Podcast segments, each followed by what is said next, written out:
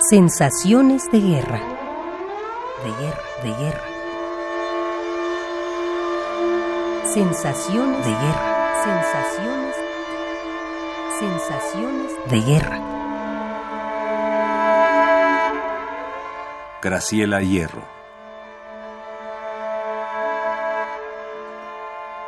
Pienso que es una circunstancia típica del patriarcado.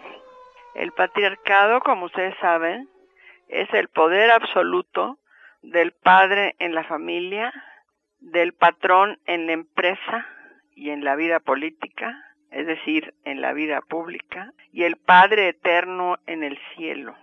Este poder patriarcal es un poder absoluto que no da razones. Y ese tipo de poder, sabemos, yo soy filósofa, hemos estudiado, que es un poder que corrompe, es un poder que no da razones de lo que hace. Y ahora está teñido en un lenguaje religioso.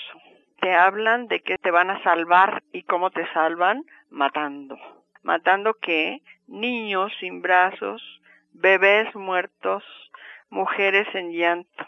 Y como decía antes, pienso que es el producto de la organización social patriarcal contra la cual luchamos las mujeres feministas como yo.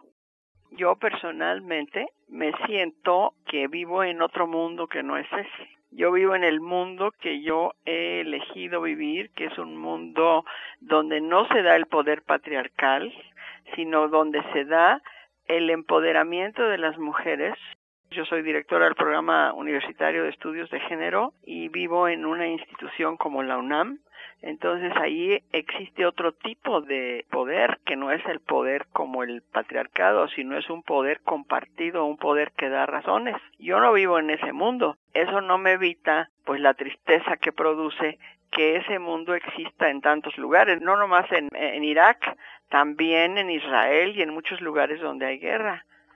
Entonces yo afortunadamente vivo en otro mundo y todo mi trabajo es eh, convencer a las personas de que compartan este mundo, un mundo humano, un mundo donde exista la equidad de género.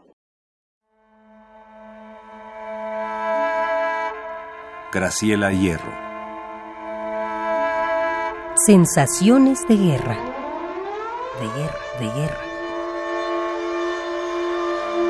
Sensaciones de guerra. Sensaciones sensaciones de guerra.